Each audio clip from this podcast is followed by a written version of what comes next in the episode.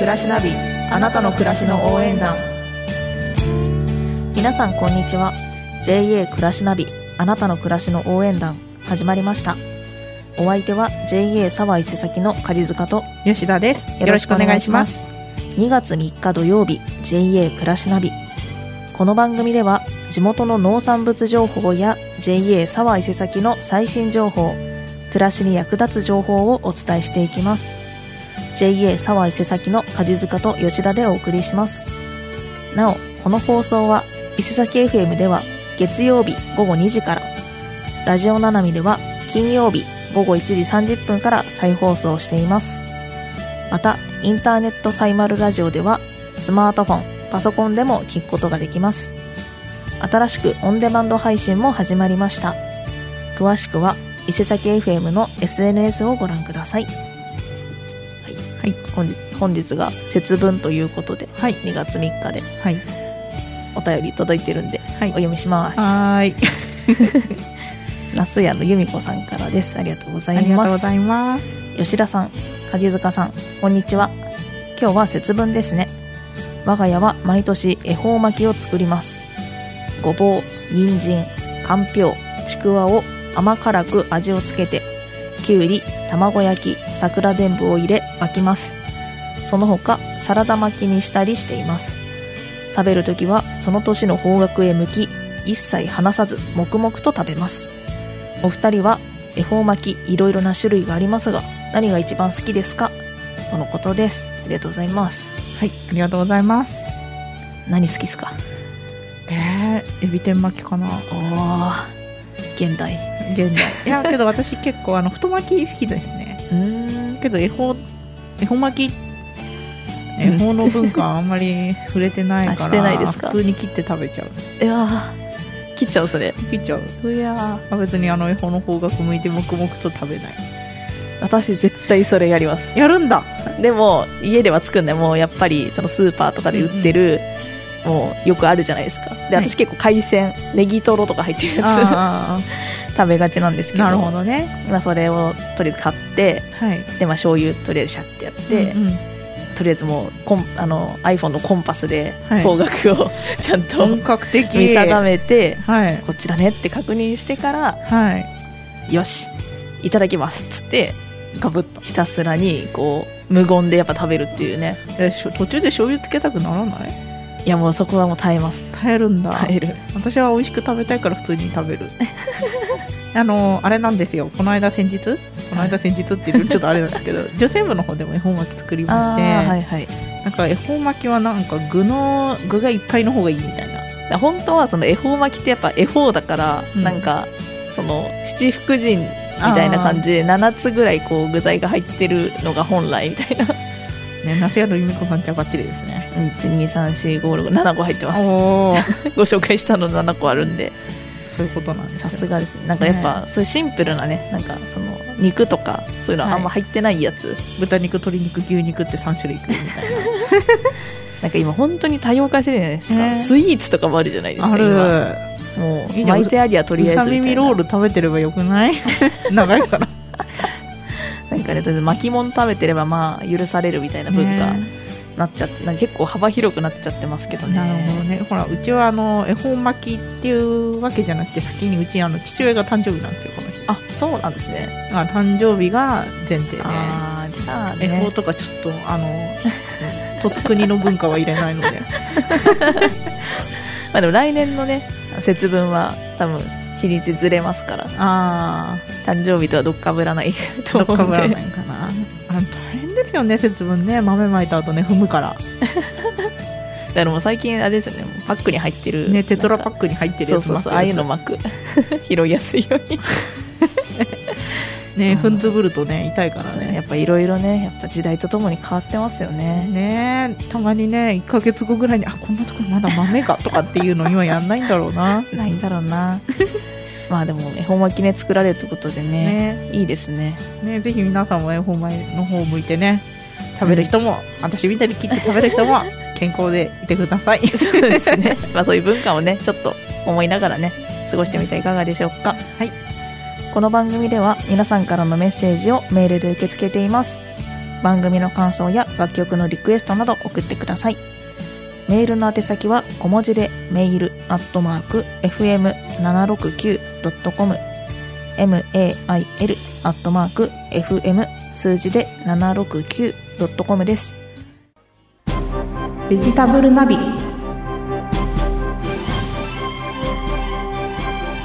ベジタブルナビのコーナーです。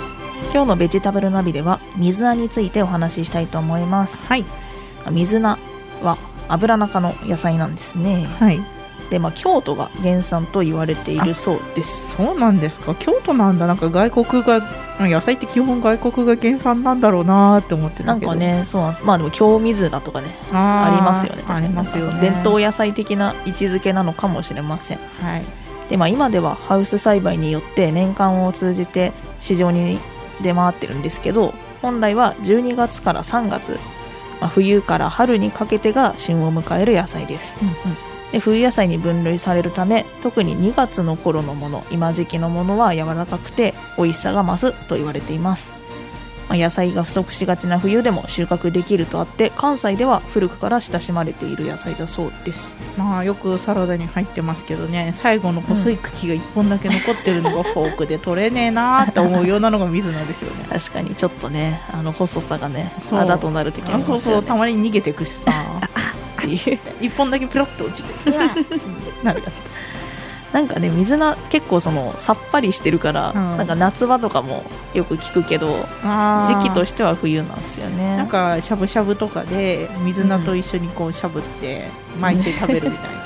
んかおろし系の鍋とかねなね。そういうのも結構水菜とかあーなんかあったりする。雪鍋じゃないですけどあのおろしがふわふわって入ってるやつ、はいはいはい。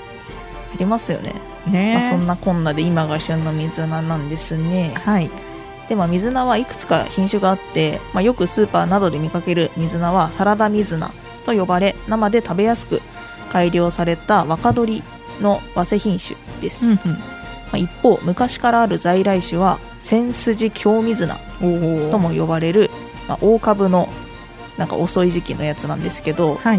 まあ、生だと苦みがあるため加熱調理や漬物向けなんですね。でその他軸が紫色の赤水菜や葉が紫色の紫水菜といったものもあります。大株ってどれぐらいでっかいのかな。なんかでもちょっと調べた感じだとあのセロリの元みたいなでっか。感じみたいな。でっかいな。でもまあ細いからセロリほど存在感はないっていうか。存在感はセロリほどじゃないけどとりあえず株はセロリってなん感じ、かモリって感じの。おもりもりって感じ。なんかこう本当に抱きかかえると赤ちゃんみたいな。あー。あんな感じね。あんなイメージ的にはなんか大株ほんまあ本当の大株なのかもしれないですけど大株主育ちまくったやつかもしれないですけど、大株主ですね。まあ、なんでねそういう生よりはそういう加熱調理して食べる用のやつもあるって感じです。大きければ漬物にもねできそうですもんね。そうなんです。で水菜にはビタミン C やベータカロテンカルシウムカリウム葉酸などが含まれてますビタミン C は風邪予防や疲労回復などに効果があってベータカロテンは体内でビタミン A に変換されて免疫力の向上がんの抑制などに効果があると言われてます。でミネラルの一種であるカルシウムも入っててその含有量は牛乳牛乳の2倍。おおで葉酸も多く含まれているので妊娠中の女性などにもおすすめ。つまり牛乳と水菜を合わせたら3倍？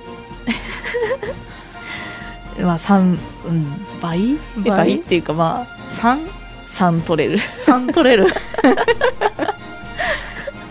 いやでも意外ですよね。なんかあの細い体から。あの細い体からカルシウムが？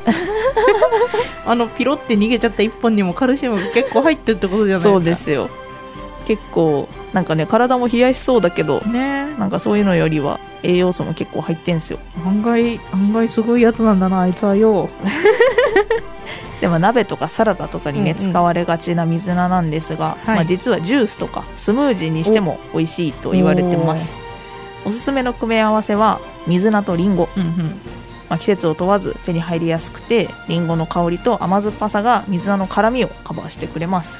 なるほどねあとおすすめなのが、まあ、水菜とみかん。はい。あと水菜とアボカド、えー、バナナは？まあ、バナナもいいと思います、まあそのいいね2つでっていうよりはね、まあ、他にメインをそれにしてみたいな感じなんだと思うんですけど。水菜バナナリンゴ牛乳って入れればめちゃめちゃカルシウムとか取れそうじゃない？そうなんです。で水菜とアボカドにやつは、まあ、水の代わりに豆乳とヨーグルトを使うと濃厚なスムージーになりますよって。ーなんか食べづらそうねドルルドルンドルンのやつかもしれないスムージーっていうよりは逆にヨーグルトと豆乳入れるんだったら棒ぶっ刺してアイスの方が食いやすいんじゃないどうですかねまあ攪拌してからねどうなんだろうあとはまあ水菜の繊維がちょっとやっぱ気になるなってなって念入りにこうガーって攪拌しちゃうと水菜の辛みが出てきちゃうんで、えーそこは注意ですじゃああれじゃない網とかでこすとかああまあね。ね。繊維がちょっとうんなんか飲みづらいなって時はちょっとね、うん。その一手間は必要かもしれない。えこしたら全部水菜がいなくなっちゃうそれはちょっと悲しすぎる。ちょっとだからシャキシャキ感食べるスープみたいな。冷製スープみたいな気持ちだと思えばまだ。逆にスープの方がいいかもね。ミルクスープみたいあな。あそうですね。ミルクスープコンソメじゃがいもみたいな、うんうん。で水菜も入れてね。食べればいいんじゃない？そういうのもおすすめ。ねあったかいまあねやっぱ冬時期なんで鍋とかえ結構多いと思うんですけど、はいはい。でもでも？ジュースもスムージーも おすすめ。飲んだことあるの？そんなにやっぱ水菜ってあんまり使うイメージなくないですか？はい。やっぱ小松菜とかねああいう葉物野菜うんうん。はそっち系じゃないですか、ねまあ、色薄いしなんか もっと小松菜とかの方がなんか癖なくていいかなとか思うんですけど。じゃあ今度水菜のスムージー作ってみますか？やってみましょう。はやってみましょう。頑張ってください。突き放されて辛みって確かにねちょっとちょっとピリッとねする感じもあるから、それがちょっと残っちゃうみたいなんではいはい。それをカバーするのにちょっとねあ蜂蜜とか入れたらどう？ああそうですね。蜂蜜りんご水菜スムージー。味はいいかもしれない。じゃあ今度チャレンジしてみましょうかね まあなんかいろんなね食べ方もやっぱありますんでぜひね今がこの2月がやっぱ柔らかくて美味しいんではいはい。ぜひぜひ。この旬の時期に食べてみてください。はい。以上ベジタブルナビ。今日は水菜についてお話ししました。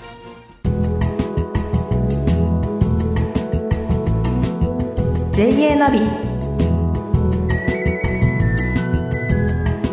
JA ナビのコーナーです今日の JA ナビでは先週に引き続き農業キッズプログラム事業についてお話ししたいと思います。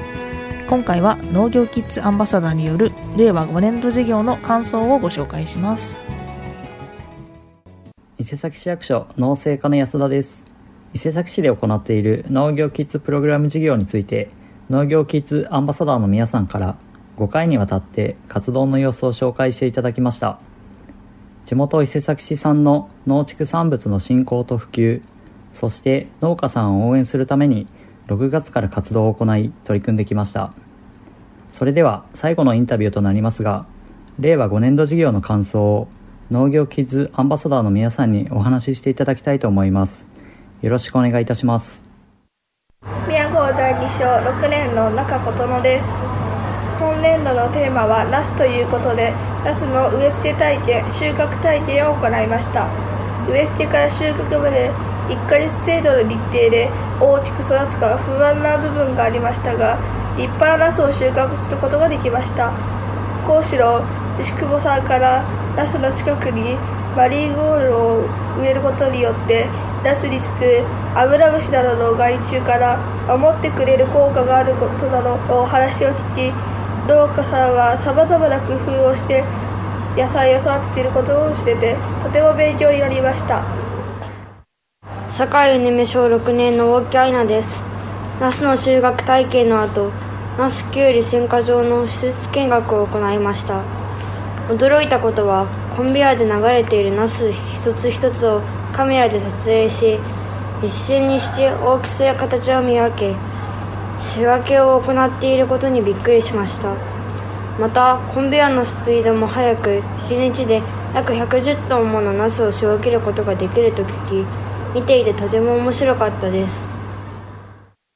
豊岡小5年の新井真彩です。私は昨年度から農業キッズアンバサダーをしています。農業キッズプログラム事業の中でも楽しかったのは各イベントで農産物の販売 PR を行えたことです。今年度はスマークでの有機野菜の販売イベントにも参加することができとても楽しく活動することができました。また群馬県農業技術センターでは農産物の生産量を増やすために様々な研究がされていてとても勉強になりました今回の農業キッズプログラム事業で学んだことをぜひみんなにも知ってほしいと思いましたはい、ありがとうございます。農家さんとの交流や選果場見学、料理教室など、ナスをテーマに様々な活動をしてきました。まあ、今回はね、これで終わりということなんですけど、ねえ。また次年度もね、予定されてるようなので、ね次のテーマも興味ありますね。そうですね、まあ、また市の広報なりでご紹介あるみたいなので、その際はぜひよろしくお願いいたします。お願いします。以上 JA ナビ今日は農業キッズプログラム事業についてお話ししました「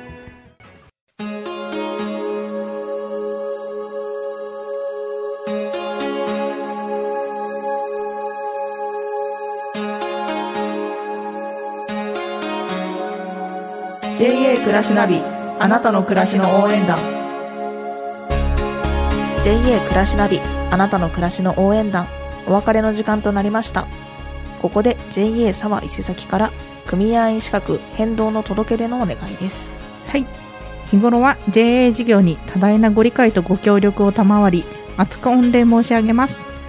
さて皆様の組合員資格につきましては変動が生じた場合定款の定めるところにより速やかに届けていただくこととなっております。次のような変動があった場合はお手数ですがご加入の担当支店にお知らせくださいますようお願い申し上げます。主な変動理由は1当 JA に届け出ている基本情報氏名住所電話番号決済口座等が変更になる場合。2当 JA の管内伊勢崎市及び玉村町以外に転出する場合。3職業として新たに農業に就農した場合もしくは離農した場合。4組合員が死亡した場合。その他当 JA に届け出た情報に変動がありましたらご加入の支店の窓口までご相談ください。ご理解ご協力のほどお願いいたします。さて JA 暮らしナビ今週の放送はここまで。次回は2月10日土曜日午前10時30分からの放送です。JA 暮らしナビあなたの暮らしの応援団。お相手は JA 沢伊勢崎の梶塚と吉田でした。また来週